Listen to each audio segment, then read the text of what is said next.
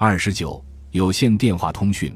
有线电话是步兵常用的另一种通讯方式，虽然安装电话线路用时较长，但其安全性却比无线电通讯强。当使用有线电话交谈时，声音信号是在电话线里传播的，而非无线电那样在空气中传播，因此有线电话的通讯质量更高，也更不容易受到地形、天气和人工障碍物的影响。此外，使用有线电话通讯也可以杜绝敌军的电子干扰。由于电话线容易被炮火、空袭破坏，所以必须要选择在合适的地点架设电话线，以防止损坏。同时，还需要考虑战场情况，部队只是匆匆路过的区域不适合架设电话线。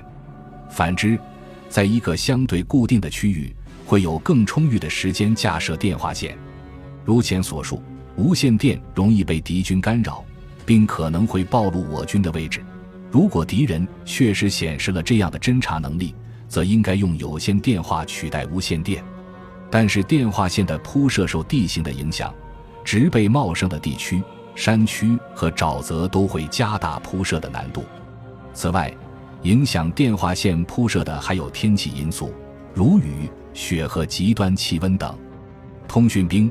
与步兵的其他通讯方式不一样，通讯兵不仅可以运送大型地图、文件和物体，还能传达口信和便条。